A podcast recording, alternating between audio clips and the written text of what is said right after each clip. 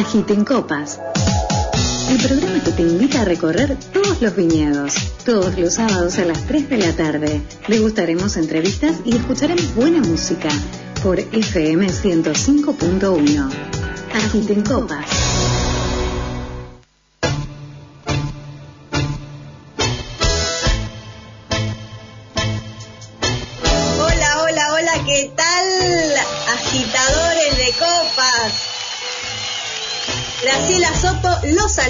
Y les da la bienvenida. ¿Cómo han estado? ¿Han agitado copas? ¿Han roto copas? Muchas gracias a todos los agitadores de copa que cada, eh, que cada emisión se van sumando. Así que nuevamente les agradezco a todos por, por compartir esta hora en FM 105.1 Radio SOS Ser Otro Ser. Agitadores de copas, bienvenidos. Eh, a ver, siempre digo lo mismo. Eh, comenzamos con los agradecimientos. A Juliana Lesi, locutora, la, voz que escuchan cuando dice agiten copas es de Juliana Lesi. A Vanessa Silva, por el Día del Maestro y la Maestra, ella es docente, muchísimas gracias por escucharnos y eh, es más, se quedó prendida al programa de mm, especial de vinos tucumanos porque yo había mencionado que un oyente me había enviado paltas y me dijo, Grace, mandame paltas. O sea, bueno, así que quedó pensando en las paltas en vez del vino. Después tenemos a Mai y a Ariel. Esta cuarentena los agarró arreglando la casa, están pintando y están escuchando agiten copas en estos momentos, así que sigan adelante, más adelante descorchan. Ahora no porque pueden hacer un desastre mientras están pintando. A la operación técnica de la radio, por supuesto, y a cada oyente que se va sumando en cada emisión. Si nos escuchan en vivo es los sábados de 15 a 16 por FM 105.1, Radio SOS. Pueden incluso bajarse la app al celular y ya están conectados escuchando toda la programación. Que de hecho, eh, Percanta Tango tiene muy buenas reseñas musicales. La programación de la 105.1 es exquisita. ¿Qué más les puedo contar? Que tienen para escucharnos en el transcurso de toda la semana. Si no escucharon ahora en vivo, lo pueden escuchar en el Spotify. Ustedes buscan Agiten Copas y allí estamos con todos los programas que hasta ahora se han emitido. Los especiales de Córdoba, de Tucumán, los especiales de vinos bonaerenses, especial maridaje. Pronto se vienen dos especiales muy buenos. Uno que está relacionado con lo que es ahora el, inicio de la primavera y más adelante uno sobre maridajes internacionales. ¿Qué más les puedo contar? No, yo me anoto todo porque sé que hay mucha información y este programa tiene mucho contenido y no me quiero olvidar de nada. El pasado 7 de septiembre, en Agiten Copas, hicimos un sorteo que los amigos de Pernil del Chef nos habían obsequiado un voucher por una degustación y por una cata en vivo de la bodega Guggenheim y junto con eso una charla que brindó el sommelier Agustín Raventos. Sorteamos en vivo, la consigna era muy clarita que era compartir el Facebook Live. Ustedes ingresan al Facebook Live de la radio de 105.1 y compartir el video en vivo y mm, no solamente para tener más reproducciones, sino como para que sea la consigna, ¿verdad? Y una de las oyentes, Erika, compartió, viene compartiendo cada semana los programas y ella fue la ganadora de este voucher de los amigos de Perniles del Chef, Mariana y Pablo. Comida exquisita, un lujo. Y aparte, obviamente, con el contenido de una degustación en vivo y una charla del sommelier Agustín Raventos, que es el, el brand ambassador, ¿no? el, el- representante de la bodega Guggenheim. Ya la vamos a invitar a, a la bodega para que nos cuente un poco en Agita en Copas. Y la verdad es que Agita en Copas participó también de esa cata, así que la verdad que empezamos bien la semana, no nos podemos quejar. El domingo 13 de septiembre es el Día Mundial del Chocolate y Puro Cacao nos ha obsequiado unos productos para festejar el día comiendo chocolates. Porque después vamos a hacer la entrevista en vivo. Son unos chocolates que nos mandó Puro Cacao, una chocolatería muy reconocida en la ciudad de Buenos Aires, una de las, yo diría, entre las 10 mejores de, de la ciudad. Está, va a estar presente en Agita en Copas. Especial del día de la fecha. ¿Qué tenemos para hoy, Grace? Para hoy tenemos especial vinos naranjas o vinos naranjos. Estuve investigando y se puede leer de las dos formas. ¿Te imaginaste eso alguna vez? Yo la verdad es que no sabía que existían. por lo menos ese término, y fue en el curso que hice, el eh, curso inicial de vinos en el CABE, en donde la, la profesora Luz, Luz Rojas lo mencionó, yo tomé nota, puse cara de que sabía, pero la verdad es que presté con mucha atención, no conocía esta paleta de colores, por así decirlo, ¿no? Uno piensa en tintos y blancos, bueno, hay una paleta más, hay algo más para conocer, y como siempre digo, trato de rodearme con los que saben. Entonces, vamos a tener en línea a Andrea Marrone, directora de eh, Equilibrio Imperfecto, Vinos Naturales. Dentro de su línea tiene un vino naranja y le vamos a preguntar a ella de qué trata este vino naranja. Luego vamos a estar hablando con Santiago Salgado, eh, de Finca Las Payas, vinos libres hechos a mano. Eh, Santiago también, dentro de su variedad de vinos, tiene uno relacionado con lo que es el vino naranja y me llamó mucho la atención las etiquetas, o sea, no solamente el contenido, ¿no? De las botellas, sino por fuera, porque hay mucho cuidado en las etiquetas, mucha creatividad y también eso hoy por hoy vende mucho. Y como les estaba diciendo, el 13 de septiembre es el Día Internacional del Chocolate. Los argentinos somos, comemos bastante chocolates, no llegamos a comer la gran cantidad anualmente como comen los europeos. Pero vamos a estar hablando con un gran eh, chocolatero, con el creador de puro cacao, el chocolatero Rodrigo Bauni. Él nos va, a, a estar contando acerca del chocolate y sobre todo de los productos que tiene, que son uno más exquisito que el otro. Y hay una colección de puro vino, que por ese motivo lo traje a, lo que es agita en copas, muy exquisita. Hoy pensaba, ¿no? El tema para elegir los temas musicales para acompañar y se me ocurrió traerla a Lali Espósito. ¿Por qué Lali Espósito? Lali Espósito me parece que es una de las cantantes de esta generación súper fresca, joven, eh, que tiene muchísimo público, mucho público. Tiene una, identidad política, eh, también ella se planta. Eh, es una, una, chica, una mujer em, que sabe lo que quiere. Y es por ese motivo que se me ocurrió Lali, joven, fresca, dulce, muy chispeante, y lo relacioné con este vino naranja, ¿no? Porque el vino naranja uno piensa que es nuevito, que es algo nuevo, que es eh, de estos últimos 20 años, y no. El vino naranja ya tiene más de 6.000, 7.000 años. ¿Y Lali qué canta? Y Lali canta temas románticos, temas de, amor. Bueno, el vino es así. Eh, ya lo decía Martín Izarra, el gerente de Bodegas López, cuando mencionó que el vino es milenario, el consumidor no. Y es por ese motivo que elegí a Lali, alguien fresca, como me imagino este vino naranja, pero cantando temas de amor, que son temas milenarios, el tema, un tema recurrente, y lo que ha hecho es eh, aportarle su frescura ¿no? y su, novedad y, los ritmos de ahora.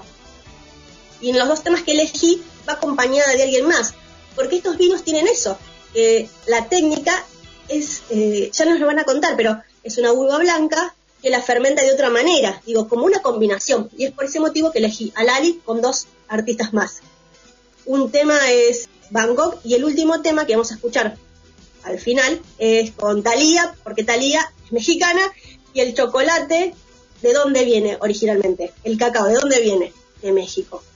¿Ustedes han visto cómo pienso yo en los temas musicales para traer agita en copas? Arrancamos a escuchar este tema de Lali y ya, ya nos metemos en la primer nota con Andrea Marrone, directora de Equilibrio Imperfecto vinos naturales. Adelante. Agiten copas. Vístete rápido que ganas de ir de fiesta. Importas tú no la ropa que llevas puesta. Ayer el cielo estaba gris y llorando.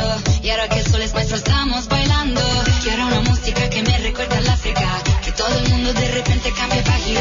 Enamorarse con la luna en. Volar sin señales. Y sin importarme cuándo. Mis alas se van plegando. Te seguiré hasta el fin del mundo. No perderé un segundo. Volaré por ti de Milano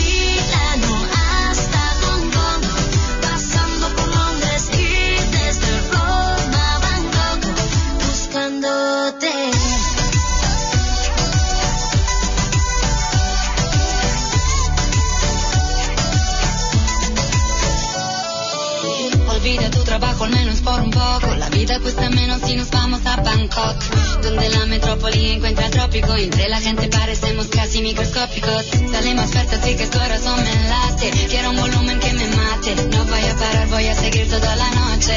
Esta vida sin derroche, sin importarme cuándo.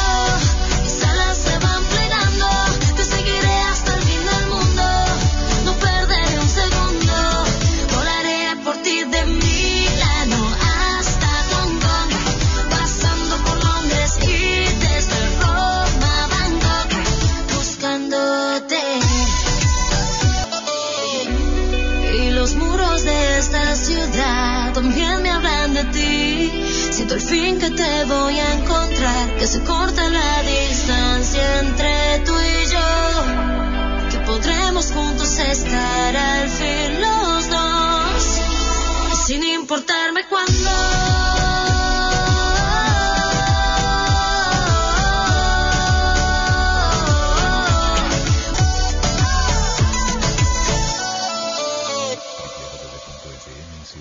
Agiten copas.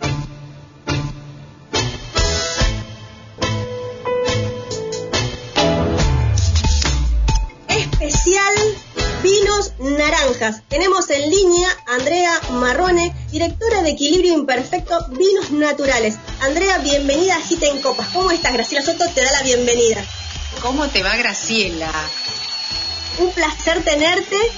Y mira, tenemos 15 minutos, pero te voy a hacer un montón de preguntas porque este vinos naranjas, ¿qué te dice el vino naranja? ¿Es vinos naranjas, vinos naranjos, vino naranja sin ese? Porque lo he leído por un montón de lados de distintas formas. Bien, son vinos naranjos. eh, naranjos. De acuerdo a lo que yo siempre he escuchado, ¿sí? Em, los vinos naranjos, que, bueno, un poco vienen, eh, tienen que ver con, con cómo están producidos. Eh, se le dice naranjo justamente por su color, que es un poquito, viste que los blancos tienden a ser como más, eh, como un dorado claro, una, Sí. un, un amarillo claro, y el naranjo es un dorado intenso en realidad, viste, Es- está, está, eh, está sona- eh, subido de tono el, el color. Y eso tiene que ver con, con cómo está producido. Y siempre yo escuché que les dijeran vinos naranjos. Naranjos, con no, muy bien. Primera Sí. pregunta, ya, ya está, ya el, el dilema está, ya está, ya, chic, ahí. Estamos resueltos. Yo- ojo que después te dejo con la, en la encuesta, ¿eh? Después me tenés que calificar en la encuesta. Los oyentes de Agita en Copas te van a calificar. Ahí vamos. Andrea, ¿cómo surge? Contale un poco a la audiencia cómo surgen estos vinos naranjos, porque yo pensé que digo, bueno, es algo novedoso, es nuevo, pero me puse a investigar y tienen casi 6.000 años. Es que el vino naranjo tiene que ver con una manera ancestral de hacer vinos, que es como la... la eh, a ver, yo por ejemplo hago vinos naranjos porque me incliné a hacer vinos naturales, ¿sí? Entonces, eh, eh, tiene que ver un poco con eso, con una manera ancestral de hacer vinos, a donde el- el- los productores eh, no tenían los elementos tampoco que tenemos hoy como para separar eh, las distintas fases de lo que es la fermentación, por ejemplo, las pieles, los escobajos, el ollejo, eh, o sea, hay un- una serie de, de procesos que se hacen hoy y que están facilitados incluso por la tecnología, aunque la tecnología sea por ahí una herramienta, ¿sí? O sea, no eh, toda una maquinaria, pero sí, por ejemplo, no sé, algo que vos podés utilizar para separar eh, o para clarificar los vinos, como puede ser, bueno, ahora se usa clara de huevo, por ejemplo, para clarificar un vino. Bueno, eh, son cosas que se han ido adquiriendo, eh, como pasa en, en- todas las eh, eh, en todas las artes, te diría, ¿no? Que vos vas adquiriendo distintos procesos y entonces, a medida que avanza, eh, se van modificando algunas cosas. Pero un vino naranjo en realidad tiene que ver con eso, con una manera ancestral de hacer vinos, a donde lo que se hacía era sobre todo fermentación, no había después otro tipo de intervención y eso te daba como resultado un vino que es turbio, que es más subido de tono, que los colores tienen que ver con más con, con el dejar más las pieles de, de las uvas durante la fermentación y ese tipo de cosas.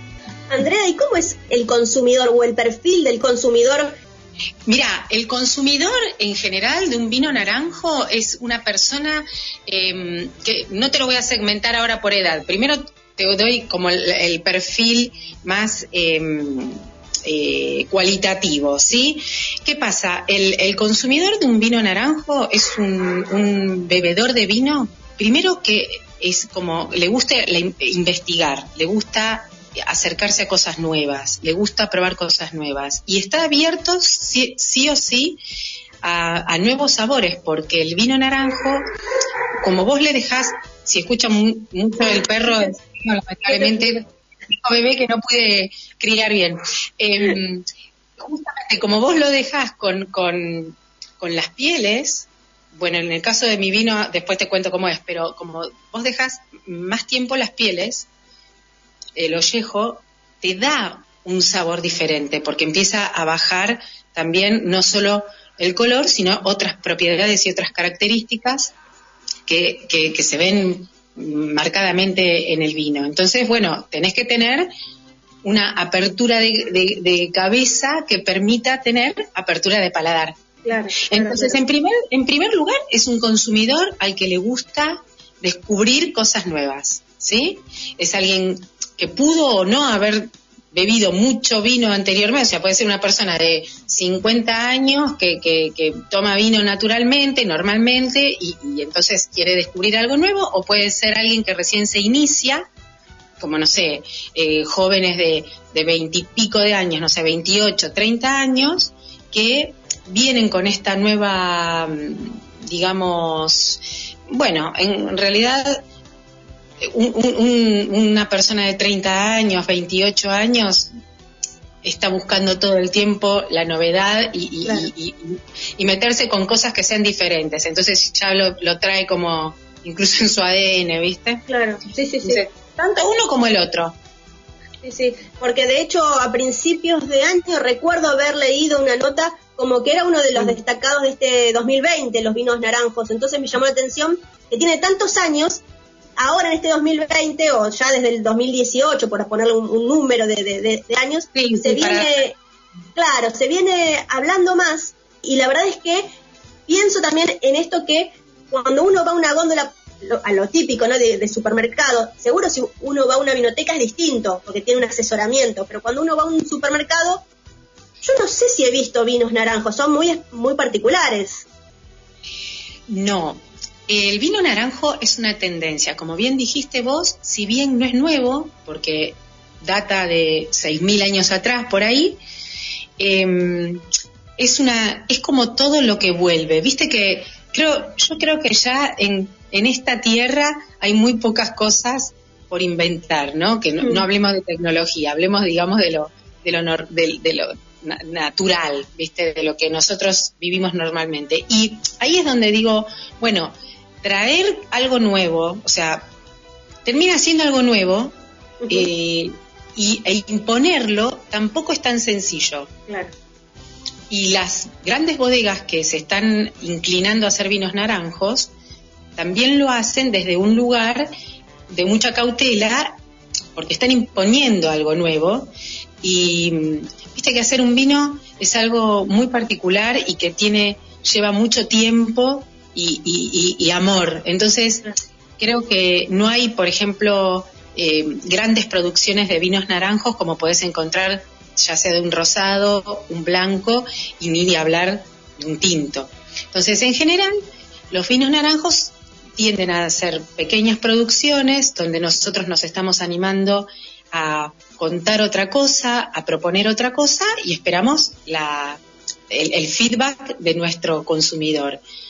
Todo lo que vos pongas en una góndola de supermercado es de consumo masivo. Claro, claro. O más. Y el vino naranjo hoy por hoy todavía no es consumo masivo. Entonces, bueno, eso hace que vos eh, vayas eh, probando de a poco tu, tu mercado, a ver cómo lo aceptan. Es, es un desafío. Andrea, y vamos ahora a, equilibrio imperfecto. ¿En tu línea solamente tenés vinos naranjos? No, tengo tres, eh, tengo tres eh, varietales, no tres varietales, perdóname, tres blends. Eh, tengo tinto, un, blend tinto que se llama blend de tintas, que en realidad es un multivarietal, donde tenés una mayor, un 45% de bonarda, y después lo distribuimos entre e, e, equitativamente Tempranillo, Syrah y Malbec. Después tenés eh, otro vino que, a ver, estos vinos, mira los colores que tienen estos vinos. Bueno, obviamente el naranjo es el del centro, después tenés el blend de tintas y el blend de criollas. ¿Qué pasa con el blend de criollas? No es un rosado, si bien, fíjate el, el tono divino, rubí, claro que tiene. No es un rosado, ¿por qué?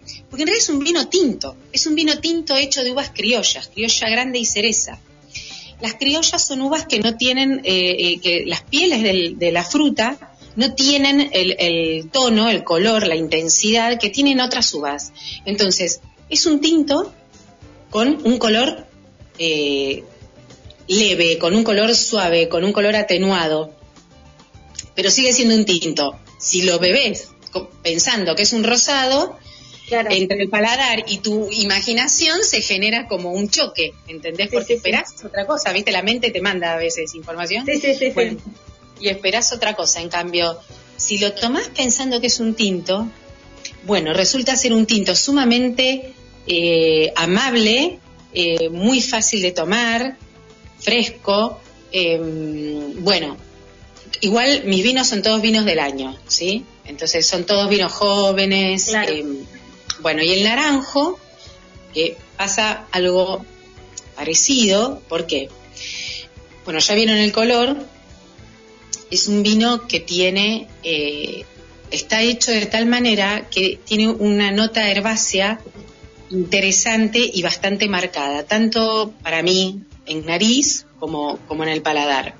Entonces también te va a presentar una, a ver, es, yo me los imagino, yo me, sí, eso, me los imagino una experiencia sensorial distinta a la que uno puede estar acostumbrado. Sí, sobre todo porque eh, Equilibrio Imperfecto es un proyecto que lo que eh, intenta es acercarles vinos diferentes al tomador de vino que está acostumbrado en general a tener tintos de Malbec o o, de Cabernet, o bueno, Cabernet Franc, ahora también, que es otra, otra variedad que, que, como que tomó más impulso. Em, pero mi intención con esta línea de vinos, con equilibrio imperfecto, es justamente primero hacer vinos naturales. ¿Por qué? Porque creo que, como vos dijiste, ancestralmente se hacían vinos que han encontrado eh, eh, no sé, eh, en el fondo del mar encontraron vinos que se habían hecho con esta eh, manera de producción, sin nada de intervención, que no te digo que estaban perfectos, pero estaban tomables. Imagínate. Entonces, ¿qué pasa? Em, yo creo que la fruta y la naturaleza tienen mucho para dar sin que vos metas ningún tipo de aditivo químico ni, ni, nada externo. Entonces la idea es que los tres vinos, por ejemplo, el de criollas es 100% natural, no tiene ningún tipo de intervención. El naranjo tiene lo mínimo e indispensable de sulfitos como para em, que, regularlo un poco. Pero después es un vino que no tiene, no está filtrado, no está clarificado, eh, o sea, y, sin embargo sigue siendo equilibrado, tiene una nariz muy interesante y todo eso tiene que ver con cómo se cosecharon las uvas, cómo se eh, cómo se trató después todo el proceso de, producción del vino. Y mm, bueno, lo mismo el tinto. Entonces, ahí vos vas a tener, por eso tenés los colores y, esta nariz y que sí o sí, bueno, no son, por ejemplo, eh, el naranjo, por ejemplo, no, no tuvo paso por madera, por eso también digo que son vinos de... Eso también es diferente, porque en general el vino argentino pasa por madera, aunque sea de tercer uso o lo que fuere. Bueno, en este caso no, ¿entendés? No tenés paso por madera. Bueno, eso es también, vos decís, wow, explota la fruta, explotan las flores, em, la tierra, sentís mucho el terroir, entonces son, eh, realmente son interesantes, o sea, toda una experiencia diferente. Andrea, última pregunta, ¿cómo hace el oyente para poder encontrar estos vinos que recién los, los enmarcaste y si tranquilamente podrían pasar por una obra de arte?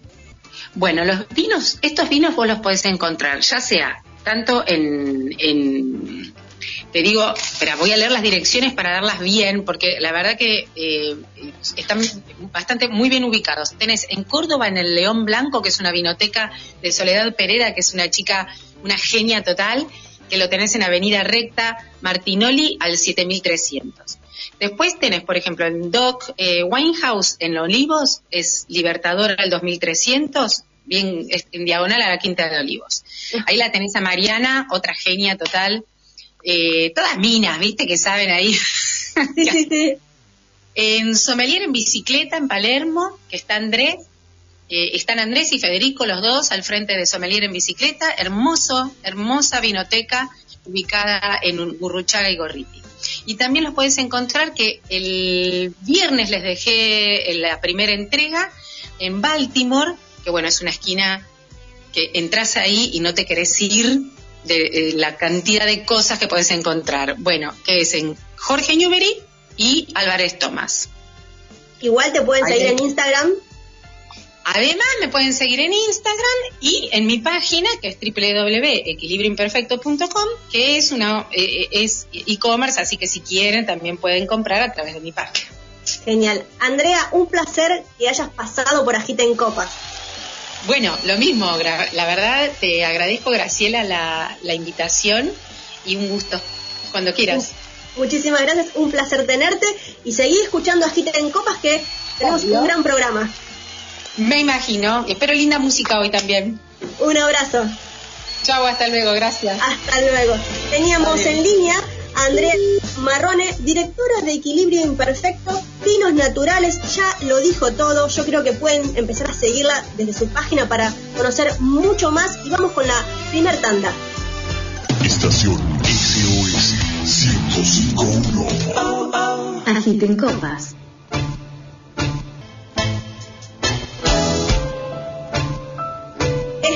Especial Vinos Naranjos Hoy en Agiten Copas el especial del día es vinos naranjos y ya tenemos mensajes, algunos saludos. Nos están escuchando desde Uruguay. Mica desde Uruguay le está mandando saludos a Angie que está en Morón. Tenemos eh, nuestros oyentes en todos lados.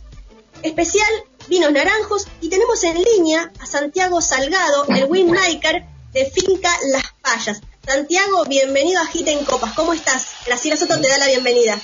¿Cómo les va? ¿Cómo están? Muy bien, muy bien.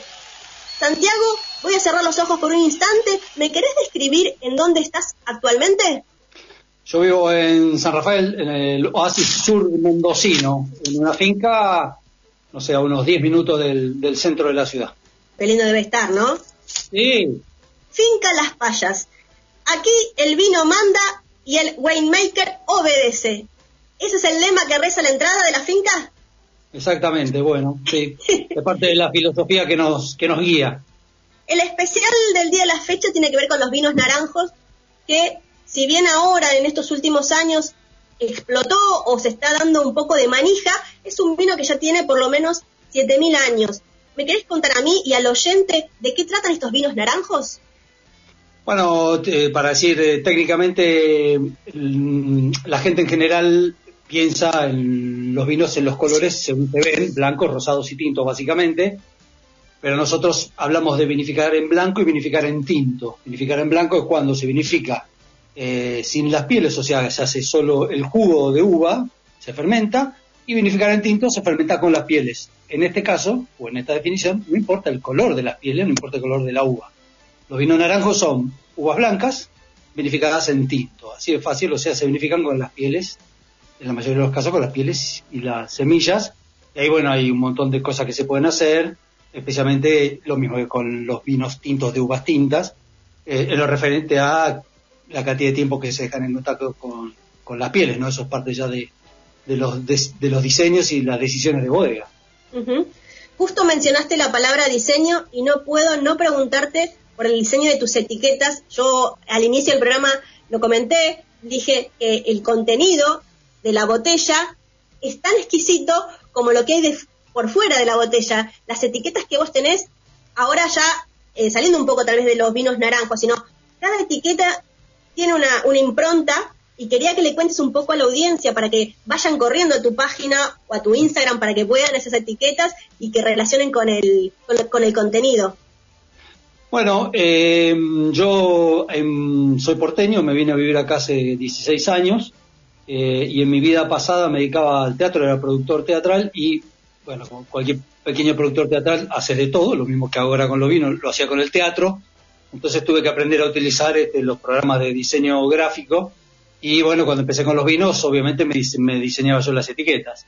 Este, y fue así por bastante tiempo. Después conseguí un amigo, un diseñador, me hicieron unas etiquetas, unas etiquetas muy bonitas que yo después fui modificando y después siempre me las fui haciendo. Ahora no las hago todas, hago la gran mayoría, este, algunas las, las, las, encargo, gente que se ofrece para, para hacerme las etiquetas, eh, pero en general las hago yo, porque, mm, no sé, he llegado a la conclusión que las payas eh, ya se trata más que un evento enológico que un evento artístico. Y el, lo que va dentro de la botella tiene mucha relación o también tiene interés lo que va fuera de las etiquetas. Entonces yo voy pensando los vinos, voy pensando los nombres, voy pensando las ideas gráficas que lo acompañen y después voy pensando, o llevando a cabo, en realidad tampoco que pienso tanto, la manera de comunicarlos, ¿no? Claro, claro. Bueno, si yo quiero tener una vid, si quiero tener un vino con mi nombre o, o- o la vid con mi nombre, porque sé que has lanzado un, un financiamiento colectivo, quería que le cuentes a la, a la- a la audiencia de qué se trata. Bueno, esto empezó siendo Finca Las Payas porque la finca donde vivo se llama Finca Las Payas, le pusimos ese nombre cuando vinimos a vivir acá. Los vinos en realidad llaman solo Las Payas porque si bien eh, los hacemos en una finca, yo soy comprador de uva, no, no, no hago la uva. Esto hace como 10, 12 años que no tengo viñedo. Eh, pero ahora, hace muy poco tiempo, este invierno, decidí plantar mi primer viñedo. Eh, tenía el problema que, tengo, que vengo teniendo hace años, que tengo ganas de hacerlo y no lo puedo hacer, que es la plata. Entonces, este, ¿cómo hacer para financiarlo? Y bueno, me llegó, me enter- fui enterando de estas ideas de crowdfunding y de, y de financiamiento colectivo, empecé a averiguar cómo funcionaban, entonces lancé hace, no sé, un mes, un mes y un poquito, un financiamiento colectivo justamente para poder plantar el primer viñedo, un pequeño, pequeño viñedo orgánico de media hectárea, con algunas variedades que resultan de interés este, para mí. Y bueno, la verdad que va, va de maravilla porque está- camina solo y ya se juntó casi el 75% de la plata y todavía falta un mes más para seguir recibiendo las, este, los aportes, así que eso está este, funcionando muy bien. Y acá la idea no era solamente la de juntar la plata, que siempre es necesario, sino también la de acercar y entrar en contacto con este, la gente que está justamente del otro lado, la gente que toma los vinos, que a veces es tan difícil de, ¿no? de, encontrar, uno está, tam- estamos lejos de, de los bebedores. Entonces, bueno, todo esto que nos permite a la par ir tirando puentes, este, a mí siempre me resulta muy interesante, ¿no? Claro, Santiago, y el oyente en estos momentos, el que nos está viendo a través del Facebook Live o nos está escuchando, puede entrar al Instagram, que ahí hay más información, y los valores no son excesivos que uno puede imaginar, porque arrancan, si no me equivoco, de los 500 pesos. Claro, lo que hicimos fue una- un aporte mínimo en principio que de 500 pesos, con lo cual, a, a cambio de lo cual, le puedes poner nombre a, un- a una de las plantas, a una de las, de las vides de nuestro futuro viñedo, este, y te mandamos el certificado de nacimiento con tu nombre y con el nombre de la planta. Y después hay un, va subiendo, hay de mil, de dos mil, de tres mil, y se van incorporando recompensas, en una botella de vino, dos botellas de vino, tres botellas de vino, tres botellas de vino más cata y seis botellas de vino, y después hay una recompensa grande, este, en la cual le mandamos al que, al que haga el aporte cinco cajas de vino con la etiqueta que ellos nos envíen, o sea, vino personalizado. Santiago, no sé si tenés alguna botella para mostrarle a la audiencia y para contarle un poco. Me gustaría que digas un par de, de nombres de, de- de tu línea de vinos, porque la verdad que son maravillosos. Son, yo la verdad que quisiera tener todos, los tendría medio como para guardarlos y tenerlos, porque me encantaron los nombres. Tenerlos todos es un imposible, no se lo, no se lo recomiendo a nadie. Creo que en este momento tengo 24 etiquetas porque yo hago muy poco vino por año. Mira, Este, hago 7.000, 8.000 litros por año, pero tengo muchas ideas metidas adentro. Entonces hago pequeñas partidas este, y la- cada partida tiene obviamente es un vino distinto, una idea distinta, un vino distinto y lleva en consecuencia un nombre distinto. Eh, este es un vino que vengo haciendo hace rato, se llama Moscato di Cardinale, este es el capítulo, en este caso el capítulo 4 del Desertor. El, el Moscato di Cardinale es el vino con el que yo empecé, no esta versión, porque todos los moscatos di Cardinale están hechos con moscatel rosada. Yo empecé hace en 2005 con variedades criollas, este, y soy un gran defensor de las variedades criollas, y este, y tenía acá en la finca moscatel rosado, así que empecé haciendo moscatel rosado, y hago en, en este momento tengo tres capítulos, el capítulo 1 que es la plebeya, vinificado en blanco, es decir, solo con el jugo, el capítulo 2, que es la estrella del- de, la, de la bodega, que es el, el naranjo, se llama, moscato de cardenal, el capítulo 2 el naranjo, justamente, bueno, este es el 4, es el desertor, porque este lo que hago con la moscatel rosada, es eh, una suerte de pacificación al sol, la pongo al sol antes de fermentarlo, entonces eh, se deshidrata, concentra sus componentes y después lo fermento y queda un vino este, generoso, alcohólico, digamos, y, y dulce a la vez. Bueno, con este, este son de las pocas etiquetas de ideas que se van manteniendo en el tiempo, este, como puede ser el criollaje, que es la otra, el otro vino que hago con, este, con uvas criollas, pero en general los vinos como son de partidas únicas, eh, si yo no repito la idea, los vinos eh, se terminan. Recién estaba cortando las últimas etiquetas del bombero involuntario, que es un corte que hice de Malbec, Cabernet y Anchelota, que bueno, fueron mil y algo, mil cien botellas, algo por el estilo. Este, ya se está acabando y bueno, cuando se acabe, se acaba el diseño de la etiqueta, se acaba el nombre y se acaba el corte. No es una cosa que ni que yo vaya a repetir, ni que tenga interés en repetir, ni que pudiera repetir si quisiera. Este, bueno, todo el, todo el proyecto de las payas es un proyecto bastante a contrapelo de lo que es una idea comercial de las cosas, ¿no? Acá no hay una idea comercial, repito, los vinos, sino que es una manera de, es mi modo de vida, lo que, lo que hago, y este, y bueno, intento que la gente no se me pierda en el camino con tanto, con tantos nombres. Ah, bueno, ese agarré, ese que acabo de ver yo traje ahora algunas versiones de los naranjos, ¿no? Eh, en la tienda online que tengo de las payas, este, hay un pack especial que hay seis naranjos distintos, hay un pack pieles, ¿no? Que son seis naranjos distintos. Esta es, este, la abuela no está orgullosa, se llama este, este es un naranjo de una variedad que se llama Argentina. Eh, estoy hace mm, cuatro, ah, cuatro o cinco años, no mucho más, que me enteré que en San Rafael había un viñedo del, INTA, del Instituto Nacional de Tecnología Agropecuaria, donde estaban implantados variedades que habían inventado en el INTA la del 70. unos desarrollos de uvas que no llegaron a ningún lugar, digamos, de alguna manera, de la época en que en la Argentina había bastante investigación tecnológica por parte del Estado, pero el viñedo sigue estando ahí. Y no son variedades para hacer vino, o eso es lo que me dijeron, obviamente, porque lo que estaban buscando eran variedades de mesa o para pacificar. Entonces, ¿qué hacían? Agarraron una variedad de interés y la cruzaban sexualmente con una variedad sin semilla para obtener hijos sin semilla. Este, la reproducción de las viñas en general, como la que yo voy a plantar ahora este, el mes que viene, se planta por, por los esquejes, por las estacas, por los sarmientos, porque de esa manera nosotros hacemos que eche raíces y brote un sarmiento y el hijo es idéntico genéticamente a la madre o al padre, al sadre. Eh, cuando vos haces un cruzamiento por semilla, o sea que hubo fecundación, polinización, lo que sale es un hijo miti miti papá mamá. Este, entonces, bueno, esto es lo que esta gente hacía a propósito. Y de ahí estoy haciendo Argentina, Serna, Malvina, Patricia, Emperatriz, todas variedades inventadas ahí. En este caso muy interesante porque yo lo vinifico en naranja, este, o lo vinifico en tinta, en realidad con las pieles, pero la variedad no tiene semilla, entonces está en contacto con las pieles, pero él tiene la rareza, es una variedad sin semillas, entonces es un naranjo bastante particular. Yo el primer vino que hice fue en el 2005, hice un tinto y hice un naranjo. Así empecé haciendo, porque al igual que lo que pasaba hace 8.000 años, a mí me pasaba hace 15 años, que es que no, no tenía la tecnología para separar sólidos de jugos. Entonces ya fueran las uvas fueran tintas, rosadas o blancas, yo las tenía que fermentar con las pieles. Este, bueno, vengo escuchando hace, no, hace 15 años hago vino, vengo escuchando hace 13 o 12 que eso está mal, que así no se hace, que eso vino tan oxidado, que, no pueden estar turbios, que con la piel no se hacen los blancos. Bueno, ahora parece que me tocó el momento de disfrutar que me den la razón. bueno, pero es porque cambió la generación de bebedores. Claro. Entraron bebedores con, con mentes abiertas, con otros, con otros y paladares abiertos también. Y entonces este, están eh, abiertos a probar nuevas cosas. Cuando yo empecé, la gente tomaba Malbec, barrica, marca no tenía manera de venderle mi vino a ninguna vinoteca. Se lo vendía a los amigos que me hacían el aguante, nada más. Este, bueno, eso por suerte fue cambiando. Ahora la gente se anima por los vinos de criollas, que para la industria siguen sin tener ningún interés este, enológico. Eh, hago, obviamente, los, naranjos, casi todos los vinos que hago son tintos, o sea, son tintos de variedades blancas, rosadas o tintas. Bueno, eso es lo que hago.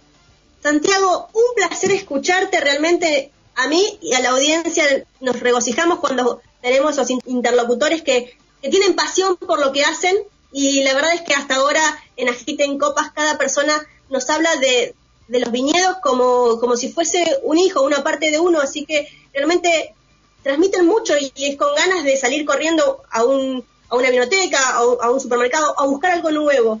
Así que Santiago, un placer conocerte. Agiten Copas queda a tu disposición. Muchísimas gracias por haber pasado hoy en Agiten Copas especial Vinos Naranjos. Bueno, gracias a vos por la entrevista. Un abrazo enorme. Abrazo. Hasta luego. Teníamos en línea a Santiago Salgado de Finca Las Fallas, vinos libres hechos a mano. en su entrada a su finca dice aquí el vino manda y el winemaker obedece y vaya que obedece porque la verdad que lo que nos ha contado nos ha llenado ¿no? las etiquetas, todo digo, el contenido y la parte de afuera. Pasó por Agita en Copas Santiago Salgado.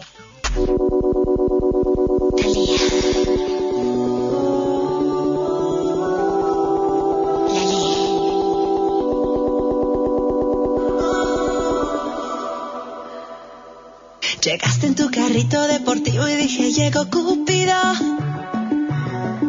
A solo dos segundos de mirarte ya me habías convencido. Con tus gafitas oscuras, reloj elegante, pero de la China.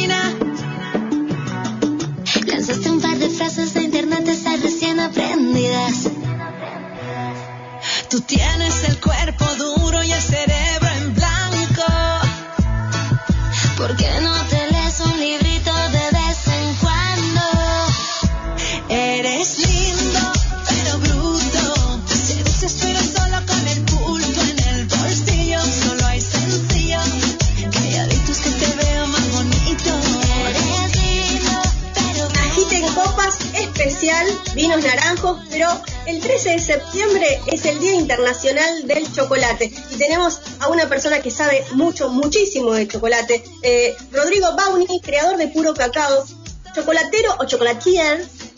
Rodrigo, bienvenido a Agiten Copas, ¿cómo estás? ¿Cómo estás, Graciela? Un gusto. Muy Muchísimas bien. gracias, muchísimas gracias por tu tiempo. Oh, Mañana, domingo 13 de septiembre, el Día Internacional del Chocolate. Cuando arrancamos a hablar de este programa, Agita en Copas, siempre se hablaba de los vinos, de la vid, como la colonización española siempre, cuando llegaba, traía una vid, ¿no? Tan cerca de, de lo que es la religión. Y el cacao tiene mucho también que ver con los orígenes de la llegada de, no de los españoles, sino los españoles hacia el, cacao Sí, absolutamente. El cacao, los vestigios se tienen eh, es de la civilización olmeca, de los orígenes, y eh, no recuerdo bien, pero son 900 o 1900 hace, eh, así que son hiperantiguos previo a los mayas, a los aztecas. Y, Eh.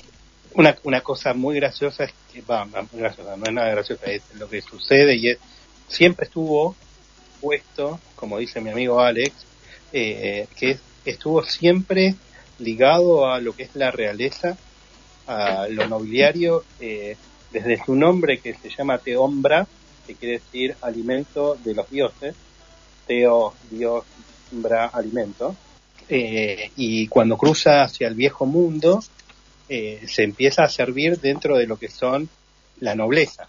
¿sí? Sí, sí, siempre mantiene eso.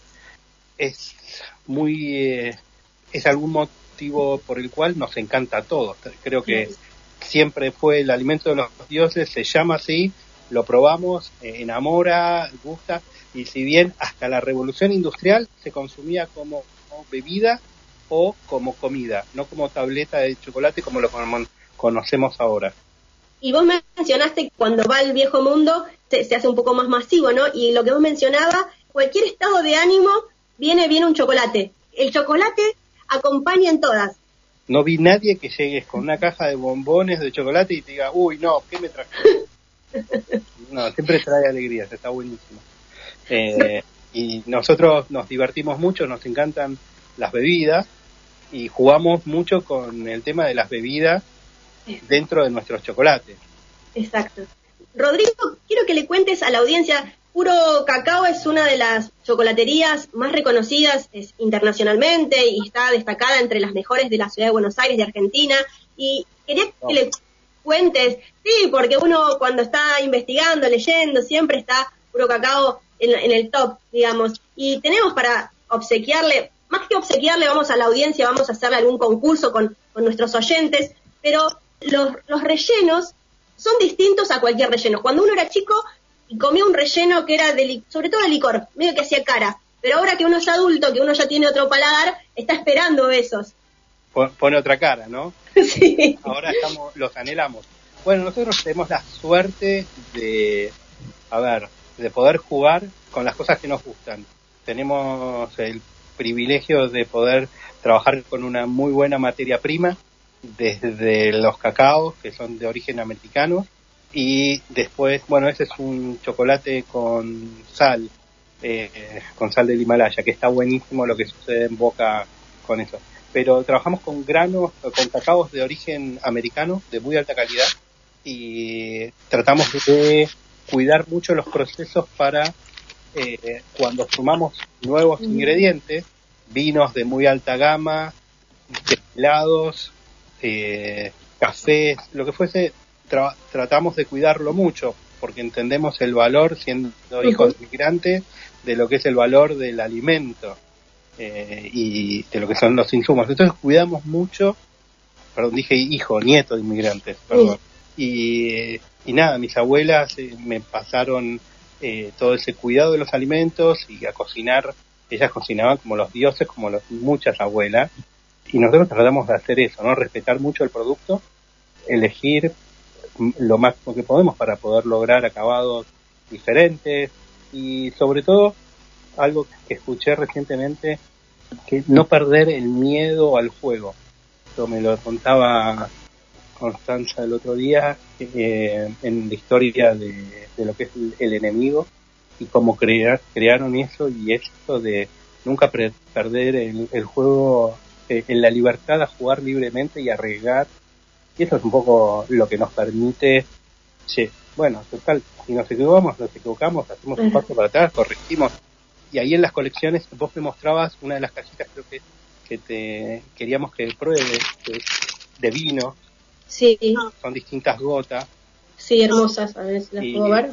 Y eh, bueno, ahí tenés eh, de Malbec, tenés de Cabernet Sauvignon, Cabernet Franc, de Oporto, hay una más, más tipo tirando a lila, que hacemos con un Oporto Ruby, eh, que el, el Oporto y el chocolate es como la tabla del uno, delicioso, fácil, pero lo que buscamos es que puedas encontrar en cada, ya sea un varietal, un vino de corte, tratamos de contar la expresión del producto para poder contar la historia más fidedigna desde nuestra lectura, básicamente.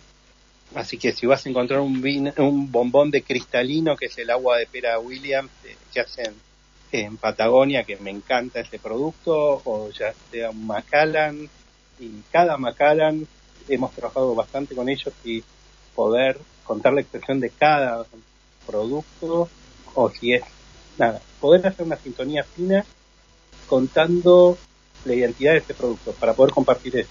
Bueno, y ahora, ¿querés probar alguno y vamos charlando? Yo sigo hablando mientras vos los probás. querés.